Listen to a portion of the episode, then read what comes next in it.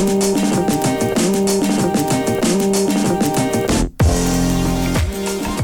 tal amigos? ¿Cómo están? Bienvenidos a un episodio más aquí en Hablemos de Fútbol, el podcast que se dedica a hablar del fútbol americano de la NFL en español. Yo soy Jesús Sánchez y es un placer tenerlos aquí nuevamente ya para el episodio 116 de nuestro programa, listos para hacer análisis de lo que nos dejó la primera ronda del draft 2018 de la NFL. Es, han pasado escasas 12, 13 horas, 14 horas a lo mucho desde que terminó eh, la primera ronda. Estamos aquí listos para hacer análisis antes de pasar ya oficialmente a la segunda y la tercera ronda que se desarrollan en el día 2. En los controles operativos del podcast está mi amigo Edgar Gallardo. ¿Cómo estás Edgar? Bienvenido. Muy bien, muy bien. Listos ya para este análisis de, de la primera parte que para los que no, no nos vieron, este, transmitimos en vivo. Eh, fue durante todo el draft. Estuvo muy padre el análisis. Fueron cuatro horas, que 15 minutos. Sí.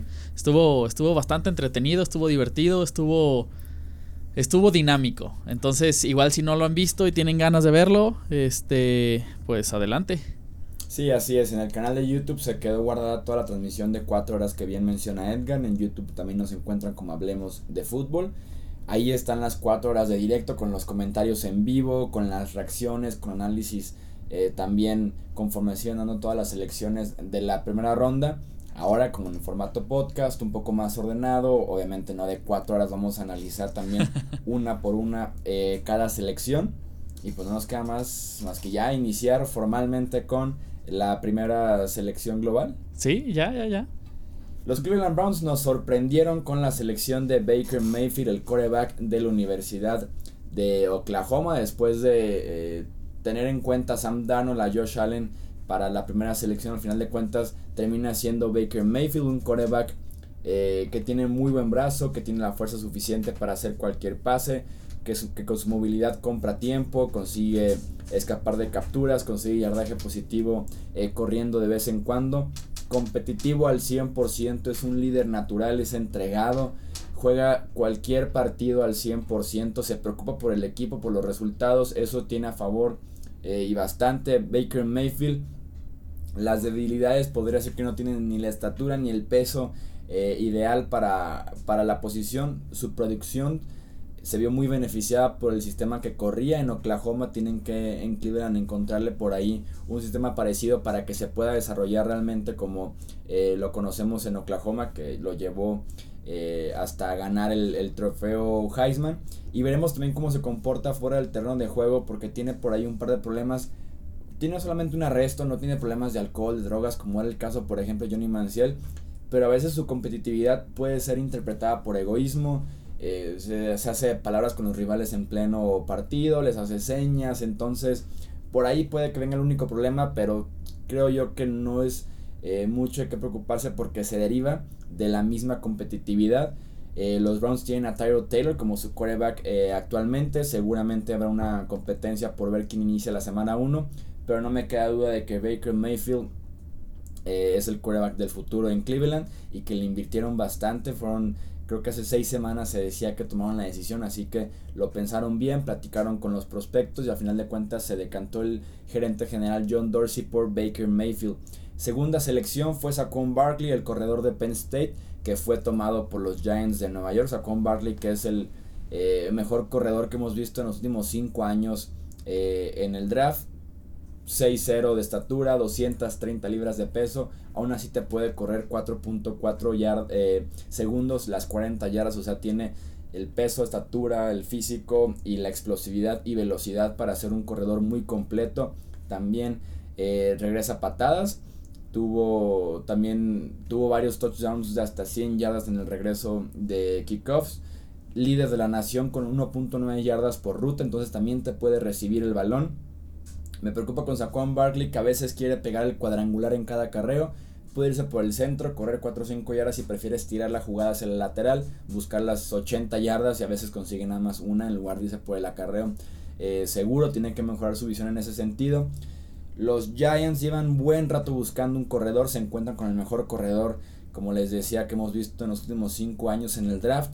Mi problema con esta selección es que tienes un coreback de 37 años y que lleva dos temporadas eh, bajando considerablemente su nivel, por lo que estabas en la posición ideal para encontrarle el reemplazo eventual, el sucesor para Eli Manning, y optaste por dar el voto de confianza a un coreback que sin duda alguna se ha visto muy disminuido recientemente. Los Jets de Nueva York que sacaron la lotería, creo yo, en este inicio del draft, tomaron a Sam Darnold, coreback de USC, el que era considerado el mejor coreback en, un consenso no tan alto, pero, pero que sí era considerado por la mayoría como el mejor coreback de este draft. Se sacaron la lotería por eso y más porque los Jets, recordemos que hicieron un cambio del 6 al 3 desde hace varias semanas ya. Muchos, fue, muchos lo criticaron, yo me incluyo entre ellos, porque subieron sin saber qué iba a estar disponible. Puede que los Browns fueran coreback, los Giants coreback y los Jets les tocar la sobra de, del top 3 de corebacks. Entonces no me gustaba mucho que subieran a ciegas. La suerte estaba de su lado durante el draft y les cae Sam Darnold un coreback que lee todo el campo, que progresa bien en sus lecturas, que puede manipular a los defensivos desde, desde su posición. Tiene el tamaño ideal para la posición. Es un atleta por arriba del promedio, creo yo que sí puede moverse muy bien adentro y fuera de la bolsa de protección tiene precisión y anticipación en sus pases, que eso me gusta mucho el juego de Sam Darnold. Se crece en los partidos importantes. Fue líder en un programa muy grande como USC. Problemas que no, que no sabe cuidar el balón. Tuvo 3 intercepciones, 11 balones sueltos tan solo la temporada pasada. Y su mecánica de lanzamiento creo yo que puede eh, mejorar en los próximos años.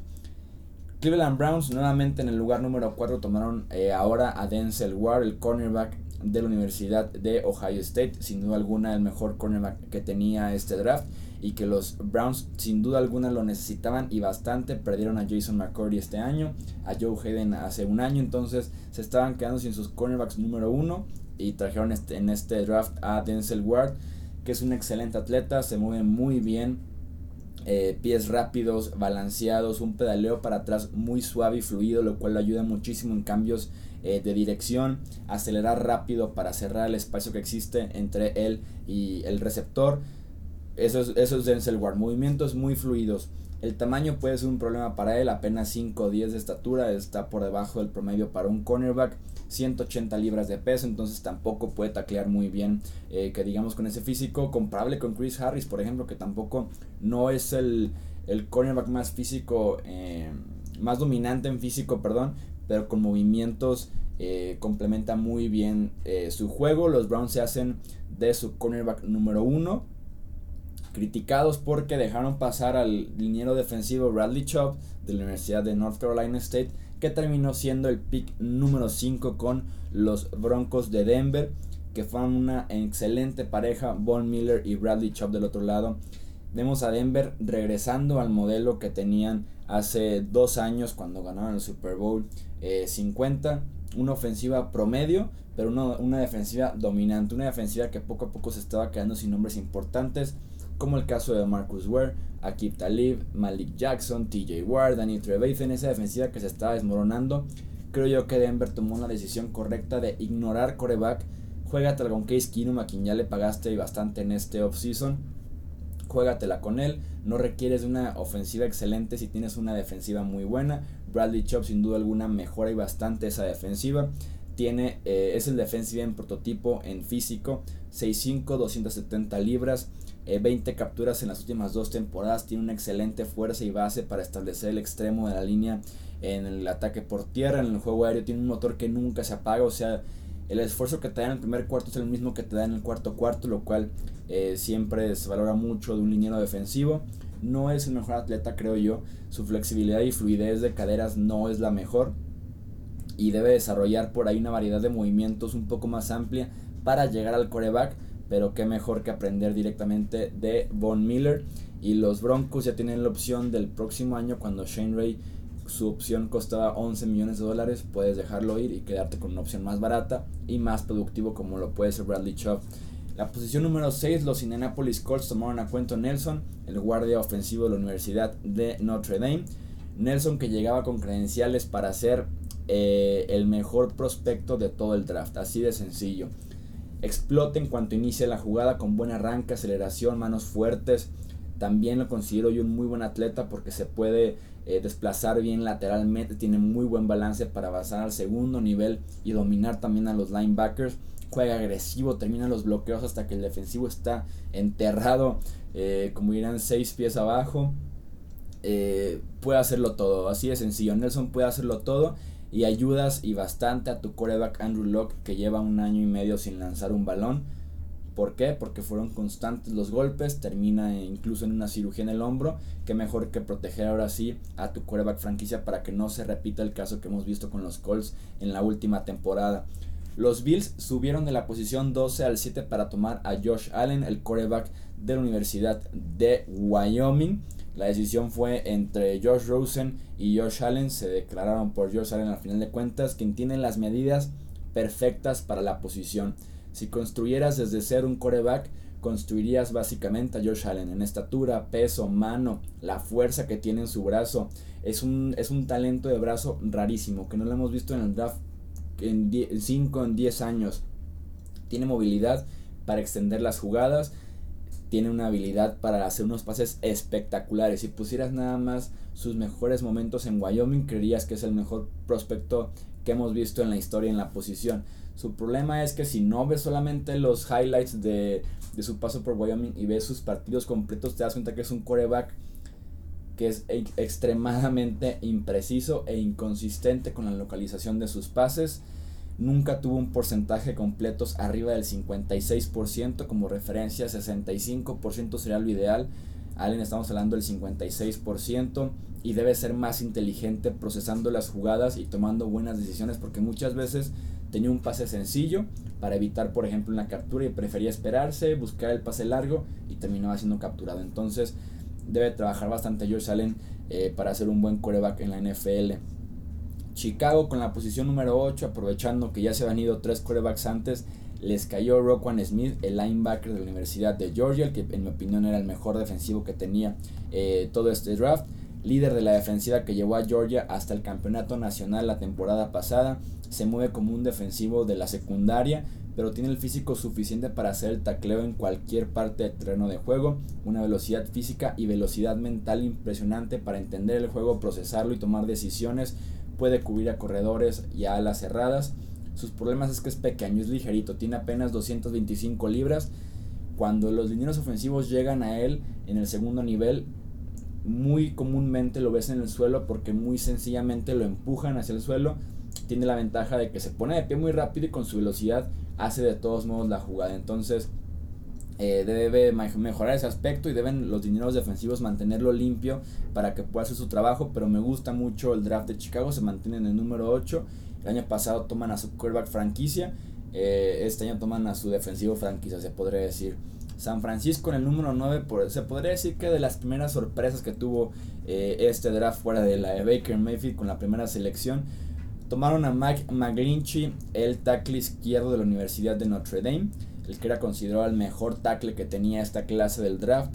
Físicamente es un tackle de élite, estatura, peso físico, habilidad para moverse porque incluso su carrera la inició como ala cerrada, titular por tres años en Notre Dame, tuvo actuaciones dominantes, fue capitán de la defensiva, es inconsistente en el arranque eh, de las jugadas, debe mejorar mucho sus manos, levantarlas, ser más fuerte con ellas para poder ser un bloqueador eh, mucho más efectivo. Eh, pero San Francisco le aspira al futuro a cuidar a la franquicia que se llama Jimmy Garoppolo. Había muy buenos defensivos todavía eh, disponibles en el draft. Fue el mismo caso de San Francisco y de Oakland, que hablaremos de ellos más adelante. Había muy buenos defensivos disponibles, pero la prioridad se llama cuidar al coreback en esta liga. Joe Staley está en sus últimos años ya prácticamente. Me imagino que McGlinchey va a iniciar en el costado derecho. Y cuando se retire Joe Staley, ahora sí mover a McGlinchey como tackle izquierdo. Lo ideal sería tener a McGlinchey y a, Garapolo jugando por 10 o 15 años. Arizona con el pick número 10 tomaron a Josh Rosen, subieron del 15 al 10. Me encanta la selección porque pagaron muy poco por subir eh, nada más 5 posiciones y hacerse del pasador. Eh, del pasador puro se podría decir más destacado que tenía en este draft. La mecánica de Rosen es perfecta para un coreback, buena combinación de balance, base y movimiento del brazo, en ese sentido no debe cambiarle absolutamente nada. muy inteligente, es un chico muy confiado que está adelantado a su desarrollo con el uso de fintas, manipulación de defensivos, pases complicados, tiene muy buen toque en pases bombeados. Su problema es que tiene lesiones muy frecuentes, se perdió media temporada por una lesión en el hombro y además tuvo dos conmociones en UCLA. Tiene muy mala movilidad en la bolsa de protección, es una estatua que se para ahí detrás de sus cinco líneas ofensivos y eso también deriva en las lesiones. El problema que tengo con Arizona, a pesar de que me gusta mucho el pick, es que su línea ofensiva es muy mala.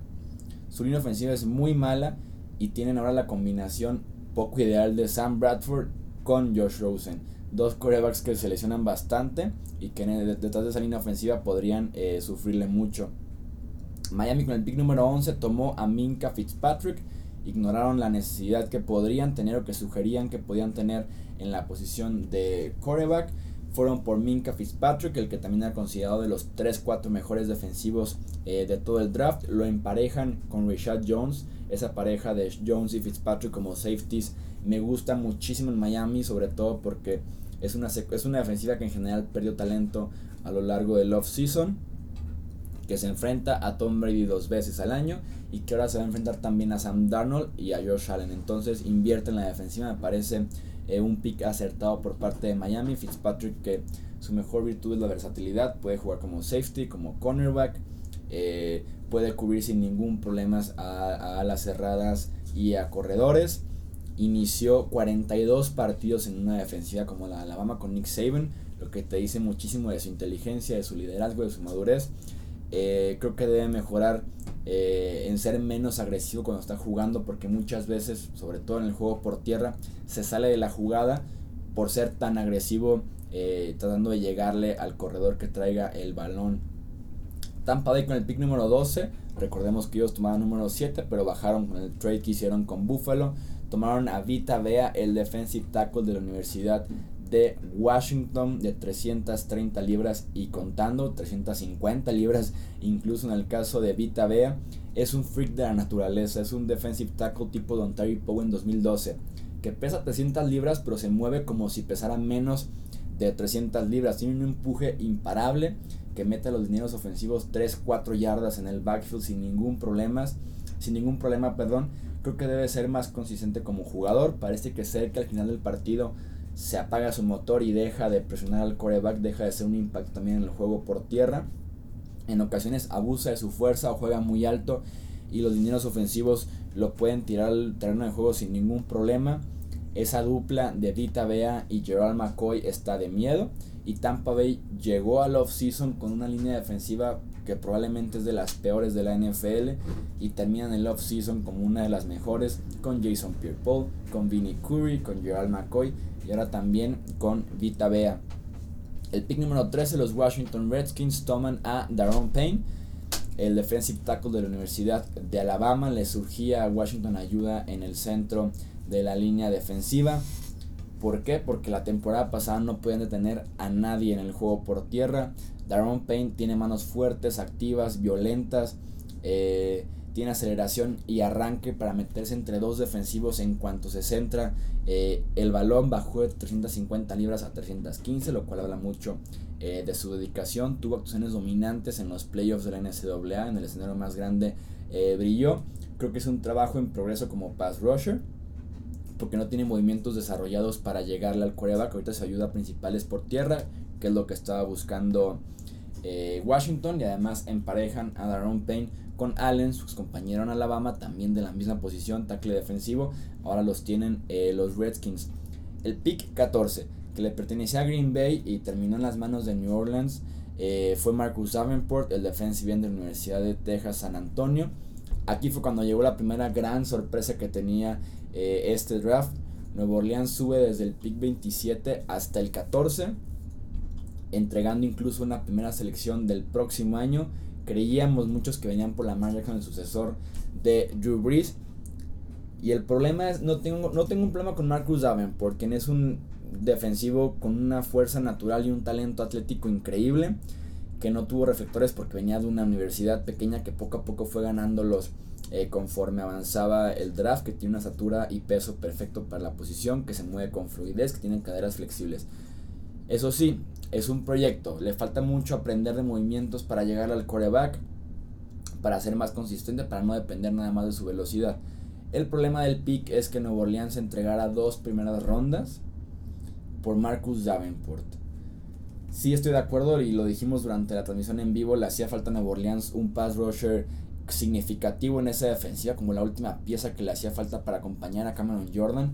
No sé si Marcus Davenport lo vaya a hacer de manera inmediata y no me gustó, insisto, el precio que pagaron por él al final de cuentas en este cambio. Bien por Green Bay, que ganó una primera ronda de la próxima temporada y que de todos modos eh, aprovecharon la munición que tenían para del 27 escalar otra vez hasta el top 20 que vamos a hablar de ellos más adelante. Los Raiders de Oakland tomaron a Colton Miller, el tackle ofensivo de UCLA. Donald Penn viene de una temporada con lesiones, tiene 35 años, ya está prácticamente fuera de, de la NFL. Recordemos hace dos temporadas el éxito de los Raiders, ¿cuál fue?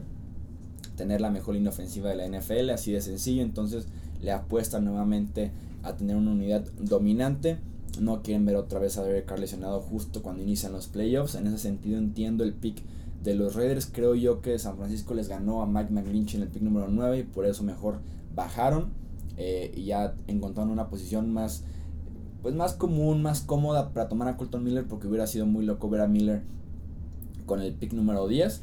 Estatura, peso, longitud y cuerpo para hacer un tackle ofensivo en la NFL idénco a Nate Solder en este sentido.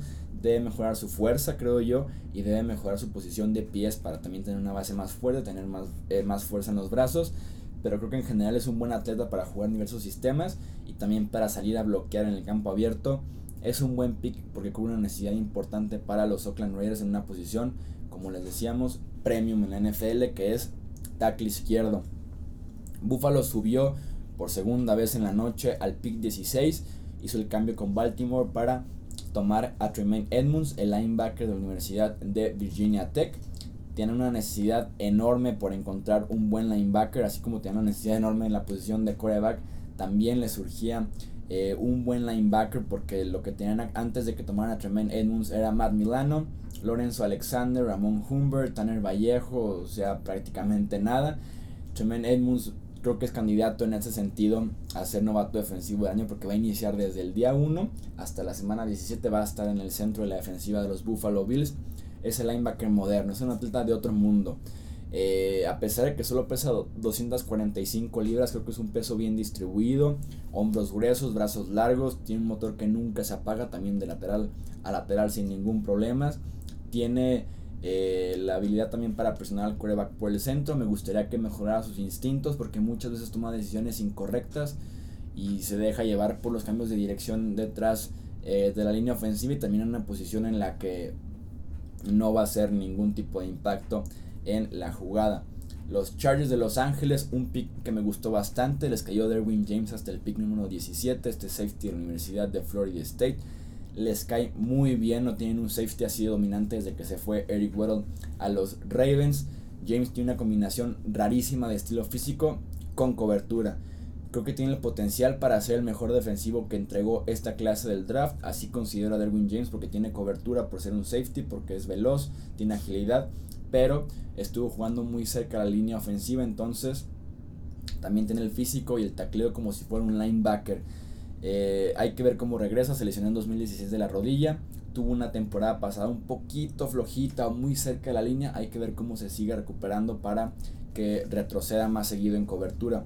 Los Packers, como les decía, subieron del pick 27 que tenían con el cambio de los Saints hasta el pick 18 con Seattle para tomar a Jaire Alexander, el cornerback de Louisville. Este pick me gustó para Green Bay, que también requerían de ayuda en la posición de cornerback y safety. En este caso van con eh, cornerback primero. Tramon Williams, que tiene como 45 mil años, no puede ser titular en la NFL con esa edad. Entonces traes a Jaire Alexander para que haga pareja con Kevin King quien fue el pick de los Packers la temporada pasada en la segunda ronda. Y tienes una secundaria talentosa y joven. Tienes a Josh Jones como safety titular, también segunda ronda hace un año, a Jaja Clinton Dix, pick de primera ronda en 2014, a Kevin King, Jair Alexander, entonces me empieza a gustar cómo se ve esta secundaria de Green Bay, a Quinton Rollins, también segunda ronda en 2015, entonces a renovar un poquito lo que eh, puede hacer Green Bay en la secundaria. Alexander permitió el rating de pasador más bajo de toda la nación la temporada pasada. Seguramente se les va a gustar mucho a los fans de Green Bay. Mi pick probablemente favorito es este. Los Cowboys de Dallas con el pick 19. No sé cómo, pero les cayó Leighton Van Der Esch, el linebacker de Boise State, el que recibió comparaciones con Brian Urlacher, el que lo compararon con Luke Kuechly, por ejemplo, también. ¿Por qué? Porque es un linebacker alto, largo, veloz para cubrir cualquier parte del terreno de juego. Es una opción segura, creo que tiene un suelo muy alto, o sea que lo peor que podemos ver de él puede ser un jugador decente por lo menos. Fue el quarterback de la defensiva de Boise State, lo hacía eh, de todo, se mueve muy bien en el centro de la defensiva, puede hacer de todo de su posición en las tres oportunidades sin ningún problema. Y los Cowboys le surgió otro linebacker porque perdieron a Anthony Hitchens. Sean Lee se lesiona cada temporada, mínimo 4 o 5 semanas por la rodilla, por la mano, por conmociones. Entonces, la defensiva de Dallas se viene abajo sin Sean Lee. Leighton Van Der Esch eh, hace una muy buena tripleta ahí con Jalen Smith, Sean Lee, Leighton Van Der Esch. Y cuando no esté Lee, creo que vamos a ver realmente el potencial de Van Der Esch en el centro de la defensiva de Dallas. Tenemos dos centros consecutivos en la primera ronda. Primero Detroit tomó a Frank Ragnow, el centro de la Universidad de Arkansas.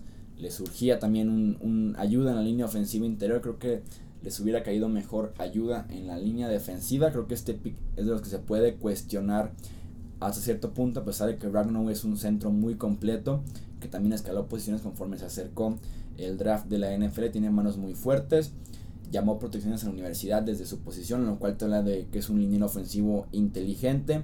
Creo que tiene un rango limitado para hacer bloqueos, o sea, no puede salir en campo abierto a hacer un bloqueo eh, de un linebacker, un corner, porque siento yo que no va a llegar. Y los Bengals con el pick 21 fueron por Billy Price, el centro de la Universidad de Ohio State, para ayudar finalmente a Andy Dalton, que lleva dos temporadas ya con una línea ofensiva muy mala. Eh, además de que les hacía falta reforzar el interior de la línea ofensiva, ya fueron por su tackle izquierdo en un cambio con Buffalo para adquirir a Cordy Glenn. Billy Price me encanta esa estadística. Inició 55 partidos en un programa ganador e histórico como Ohio State, cuatro temporadas como titular, dos veces All American, capitán ofensivo y el mejor liniero ofensivo de esa unidad. Entonces, creo que es un muy buen pick para Cincinnati encontrarse con Billy Price en ese pick número 21. Vamos a una pequeña pausa, ahora sí que pido un timeout para que Edgar aquí diga algo mientras tomo algo, porque ayer me aventé cuatro horas y al final no podía y estamos apenas un día después y no puedo todavía. Como, les comenté precisamente en, al inicio del, del episodio, la transmisión en directo que hicimos ayer estuvo muy, muy larga y pues realmente fue hablar y hablar y hablar y hablar no nada más de, de los de los picks y los prospectos, sino especulaciones incluso y, todo lo que se veía. Entonces, sí, sí estuvo algo pesado. Y en los comentarios sí ponían, ¿no? Como denle agua Chuy, denle una pastillita. porque fuimos por las pastillas y todo, porque porque sí, sí estuvo algo algo cansado, pues sobre todo para ustedes que estaban pues hablando y hablando, pero pero profesionalismo ante todo. Ya, ya estoy listo otra vez. Perfecto. Como nuevo me siento ya después para esos últimos 10 picks. Excelente. Los Tennessee Titans subieron al lugar 22 para tomar a Rashan Evans, el linebacker de Alabama. Me gustó este movimiento por parte de los Titans porque estoy casi seguro que sabían que Nueva Inglaterra iba por Rashan Evans un pick después. Entonces se adelantan al lugar 22 para tomar a Rashan Evans, un linebacker muy completo. También viene un programa en el que se le exige muchísimo en la posición. Donta Hightower, CJ Mosley son dos linebackers que han salido de ese programa en los últimos años y que han tenido éxito en la NFL. Evans toma los bloqueos de frente, no los rodea, es muy físico. Ahí les dan sus estadísticas en 2017, 74 tacleos, 13 para perder yardas, 6 capturas, un balón suelto, 3 pases desviados. Puede hacerlo todo Rashan Evans, me encanta este pick para eh, Tennessee. Es un excelente atleta, también puede irte de lateral a lateral sin ningún problema debe mejorar que su tacleo no es tan seguro porque muchas veces prefiere bajar y dar el golpe duro. Sin duda alguna lo puede refinar con Mike Vrabel como su head coach. Sabemos ex linebacker histórico en la NFL. Ahora sí Nueva Inglaterra con el pick 23. Este pick que obtuvieron por el cambio de Brandon Cooks con los Rams de Los Ángeles. Tomaron a Isaiah Wynn, el guardia, pero que fue anunciado como tackle de la Universidad de Georgia. Es importante esto porque yo tenía a Isaiah Wynn como el segundo mejor guarda de todo el draft, solamente detrás de Quentin Nelson. Pero Nueva Inglaterra lo toma como si fuera un tackle, lo cual me hace creer que este es el tackle izquierdo que estaba buscando Nueva Inglaterra para cuidarle el lado ciego a Tom Brady en su temporada eh, con 41 años. Isaiah Wynn tiene una habilidad natural para moverse lateralmente y también para salir en bloqueos en el campo abierto. Es un excelente atleta, creo yo tiene manos pesadas que si te empiezan a bloquear creo que es difícil que te suelten ya el resto de la jugada. Mucha fuerza de la cintura para arriba que también te dice de las fuerzas, perdón, las manos, los brazos, el pecho para poder eh, ser muy efectivo en los bloqueos. Creo que le falta tamaño para la posición. Lo creía como guardia, lo creo como tackle. Tiene nada más estatura de 6'2. Un tackle más o menos es de 6'6. Un 6'2 es como un 1'80 y un 6'6 es como un 2'5 en metros. Entonces le falta estatura para la posición, sobre todo porque los tackles izquierdos de Nueva Inglaterra, Matt Light, Nate Solder, suelen ser eh, altos, suelen ser más respingados. Isaiah Wynn es más bajito, más gordito se podría eh, decir. Pero bueno, lo ven como un tackle eh, ofensivo. Creo que los fans de los Patriots pueden estar tranquilos porque son muy buenos buscando lineros ofensivos y también son muy buenos desarrollando lineros ofensivos con Dante Scarnaca que podría ser el mejor eh, coach de línea ofensiva probablemente de la historia. El pick 24 los Panthers toman a DJ Moore, el receptor de Maryland. Termina siendo Moore el primer receptor tomado en el draft. Sabíamos que no existía un consenso de quién iba a ser el primero. Termina eh, siendo Moore, que es sumamente explosivo al inicio de su ruta. Le permite tomar ventaja desde los primeros pasos frente al defensivo muy bueno entrando y saliendo de los cortes para correr también muy buenas eh, rutas, tiene muy buena velocidad para generar separación en el pase largo. Coincide con el modelo que está siguiendo eh, Carolina recientemente de agregarle velocidad a esa ofensiva que se había visto muy lenta con eh, Kevin Benjamin, con Devin Funches, con Greg Olsen, ahora tienen ya a Christian McCaffrey, a DJ Moore, a Samuels, poco a poco van cambiando el esquema ofensivo. Moore es especialista en ruta cero y en pases pantallas, que también es algo muy común en el sistema ofensivo de Carolina. Pick 25, Baltimore después de dos cambios finalmente hacen una selección. Toman a Hayden Hurst, el ala cerrada de la Universidad de South Carolina. Eh, sí, South Carolina. Hayden Hurst que viene una excelente combinación de habilidad atlética y tamaño. 6'5, 250 eh, libras. Es un peligro en el centro porque tiene la velocidad experiencia corriendo rutas largas por el centro para encontrar el espacio entre linebackers eh, y safety. Se mueve con balance y mucho control. Me gusta mucho Hayden Hurst como prospecto. El problema que tenía por ahí el asterisco es que cumple 25 años en agosto. Un novato de 25 años podría ser complicado como referencia en este mismo draft. Hay jugadores de 20 años. Entonces, 5 años de carrera en la NFL son eh, bastantes. Entonces, ese es como el gran problema que tiene Hayden Hurst pero sin duda alguna ayuda muchísimo el grupo de Titans de los Ravens que eh, no haces ni uno de Nick Boyle y de Max Williams juntos. Entonces, buen pick, creo yo, por parte de Baltimore. Pick 26, los Falcons toman a Calvin Ridley, el receptor de la Universidad de Alabama. Ridley, que es un especialista en correr rutas eh, precisas. En, el aspecto mental, entiende coberturas, es muy bueno en técnica, como les decía, en corrido de rutas. Entonces, un receptor que está avanzado eh, a su momento. Tiene velocidad en línea recta para estirar el campo y esto es clave porque Calvin Ridley llega como un reemplazo directo de Taylor Gabriel, el receptor número 3 que era de los Falcons que termina yéndose en la agencia libre. Entonces los Falcons complementan a Julio Jones y a Mohamed Sanu. Ahora con Calvin Ridley. De inicio como tercer receptor, creo que la próxima temporada podríamos ver a Mohamed Sanu en otro equipo y Ridley ya convertido en el receptor número 2 de los Falcons. Es un buen pick por parte de los Falcons y se preguntan cómo llegamos al Super Bowl hace dos temporadas con ofensiva, que hacemos ahora, trae más ofensiva, ¿no? Entonces es seguir un modelo que ya te funcionó. Pasamos al pick 27 con el, que es probablemente el pick, pues no quiero decir el peor pick, pero sí el más dudoso, el que generó eh, pues más polémica, más, problemas entre los aficionados y expertos que fueron los Seattle Seahawks tomando a Rashad Penny, el corredor de San Diego State. Penny que estaba proyectado más como para la segunda o tercera ronda. Importante decir que Seahawks no tenía un pick de segunda ni de tercera ronda, entonces se pudieron haber adelantado porque era lo único que tenían. pues vamos de una vez por eh, Rashad Penny. Consiguió 2.000 yardas en su última temporada en San Diego State. Terminó quinto en la votación del Heisman, extremadamente productivo. Creo que hace todo bien, nada excelente, tiene buena paciencia para desarrollar bloqueos. Es como el rey de la paciencia del, de este draft. Eh, consigue 3.32 yardas después del contacto detrás de la línea de golpeo, el mejor de la nación en esto. Y que se acomoda con Seattle porque justamente le van a pegar bastante detrás de la línea de golpeo con esa línea ofensiva que tiene. Mi problema con Rashad Penny es que solamente tiene una velocidad. Con lo que inicia es con lo que termina. No inicia una velocidad y cuando tiene que meter como ya quinta o sexta velocidad en el campo abierto, no la tiene. Se mantiene en cuarta velocidad desde que inicia hasta que termina el acarreo.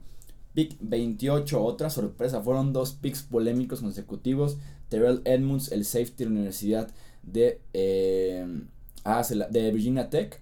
Tuvimos eh, dos hermanos, los hermanos Edmunds se fueron en la primera ronda, es la primera vez que pasa esto en la historia. Terrell Edmunds fue usado en diferentes roles en Virginia Tech, se mueve muy bien, de manera fluida, tiene velocidad para corregir errores, tiene instintos para saltar y pelear por el balón.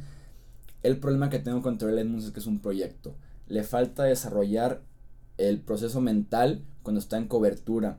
Interpreta mal las rutas, toma una decisión a veces errónea, se casa con solamente una asignación y como un safety debes de cuidar muchos aspectos del campo, entonces creo que debe ser eh, más consistente en su procesamiento mental. En Pittsburgh hay muy buenos coaches de defensiva, seguramente le pueden ayudar, pero sí, Edmunds es por ahí un pick medio complicado por parte de los Steelers. Pick 29, nos quedan ya nada más 4 en este, en este repaso. Eh, están los Jacksonville Jaguars que toman a Taven Bryan, el defensive end o defensive tackle, depende cómo lo usen, de la Universidad de Florida, ahí muy cerquita eh, de Jacksonville. Es un tackle defensivo con físico interesante, pues es alto y largo de extremidades, pero no tan pesado, debajo de 300 libras. Comparable, por ejemplo, con JJ Watt, no tan alto, no tan pesado, pero como en ese momento, en ese espacio entre juega por afuera o juega por adentro. Eh, creo que es un proyecto, es potencial que todavía no está materializado para ser un buen jugador. Tiene muy buen arranque, tiene un motor increíble, tiene un carácter destacado dentro del terreno de juego, pero sí le hace falta, eh, pues sí, mejorar su técnica para ser ahora ya un buen jugador y no solo un buen eh, proyecto. Va a ser interesante ver cómo lo usa Jacksonville en esa línea defensiva. Que tiene a Calais Campbell, que tiene a Malik Jackson, que tiene a Marcel Darius, a Dante Fowler Jr., a Yannick Ngakwe tienen linieros defensivos para aventar para arriba en Jacksonville. Me hubiera gustado a mí un ofensivo. Me hubiera gustado ver un receptor. Tenían todavía la opción para tomar el tercer mejor receptor de todo el draft. Tenían eh, la opción de una ala cerrada para complementar a Austin Safari Jenkins. Incluso tenían la opción, si querían ser más arriesgados, de ir por Lamar Jackson. Y meterle presión a Blake Bottles. Decían ir otra vez por la línea defensiva. No lo veo como una necesidad tan fuerte, pero que podría ser necesidad más adelante si se retira Calais Campbell o si se va el próximo año Dante Fowler en la agencia libre.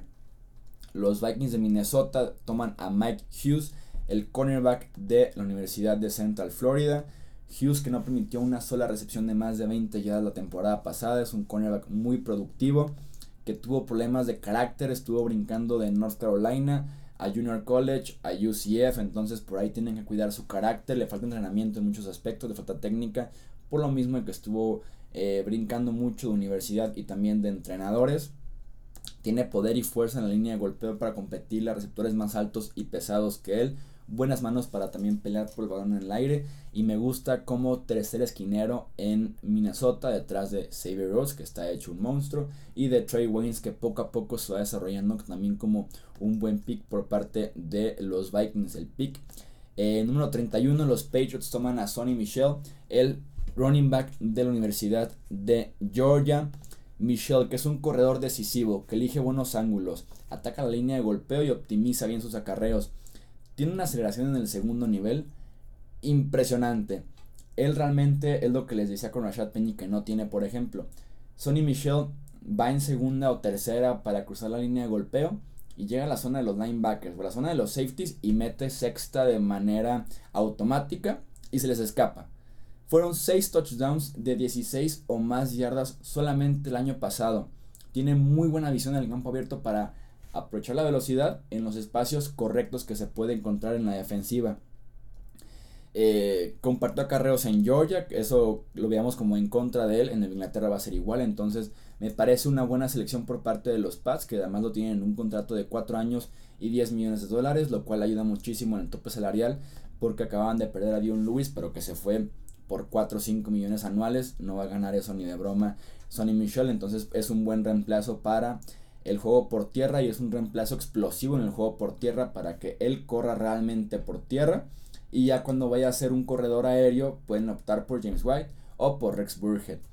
Y para cerrar, los Baltimore Ravens iniciamos con coreback, cerramos la primera ronda con coreback, toman a Lamar Jackson, el coreback de la Universidad de Louisville, el quinto coreback que tenemos en esta ronda, la primera vez que lo vemos en el siglo XXI, tantos mariscales de campo desde la primera selección.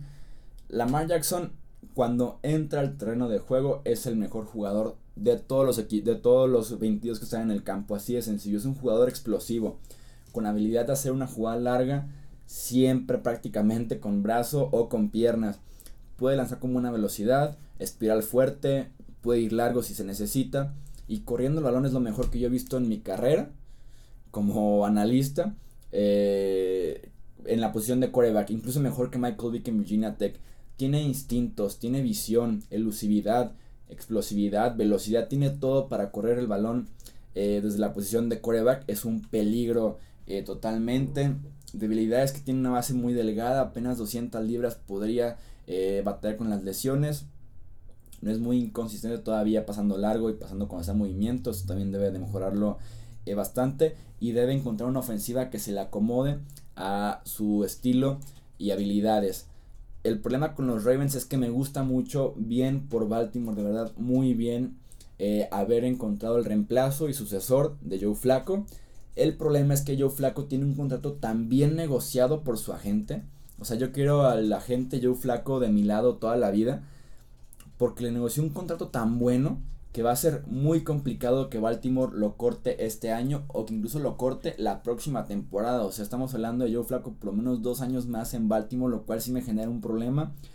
Eh, porque no pueden cortarlo porque les deja mucha penalización en el tope salarial como dinero muerto. Entonces, sí es el reemplazo y sucesor de Joe Flaco, pero va a tomar su tiempo porque Baltimore está todavía muy metido con Flaco en el tema contractual. Negoció muy bien el agente Joe Flaco y Baltimore pues tiene un problema ahí en el tope salarial con lo que va a hacer con Joe Flaco, pero bien por Baltimore por meterle presión y darse cuenta que Joe Flaco no nos va a llevar a ningún lado ya el resto de su carrera, me animo eh, a decirlo.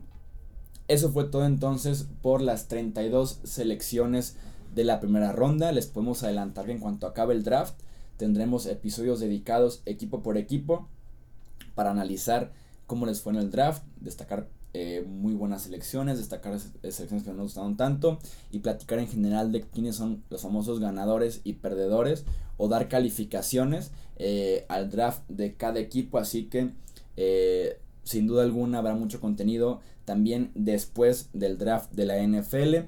Aprovechar el espacio para agradecerles muchísimo por los que estuvieron al pendiente del video en vivo el jueves por la noche. Fueron como unas mil personas en total las que nos vieron durante la transmisión en vivo, lo cual es, una locura totalmente. No nos hubiéramos imaginado nunca cuando inició el proyecto, incluso cuando inició el en vivo solamente que íbamos a ser sí, tantos. claro. Eh, muy buenos comentarios, se armó el debate en los comentarios con nosotros, o sea, de verdad fue un en vivo y una experiencia increíble, fue un sueño hecho realidad. Les agradecemos muchísimo. El balón ya se rifó en el en vivo, está al inicio del en vivo la dinámica de cómo lo hicimos se contactó ya directamente a la persona, se va a resolver la logística con él y si no se puede resolver, va a haber otro ganador que lo anunciaremos directamente en redes sociales, estén al pendiente, hablemos foot en Twitter y hablemos de fútbol en Facebook. Así de sencillo. Así de fácil. Eso fue todo entonces por este episodio número 116 del podcast de Hablemos de Fútbol. Muchísimas gracias por estar al pendiente de todo nuestro contenido. Edgar, muchas gracias por estar eh, en los controles operativos, en la edición y en todo lo que haces aquí detrás de cámaras. No, no, no, muchas gracias a ti Jesús, este, y, qué padre que, que ustedes también, este, a las personas que nos ven y nos escuchan, que son parte de este proyecto, y gracias a todos. Eso fue todo entonces por este episodio. Soy Jesús Sánchez y nos escuchamos para hacer más análisis del draft en los siguientes días. Hasta la próxima.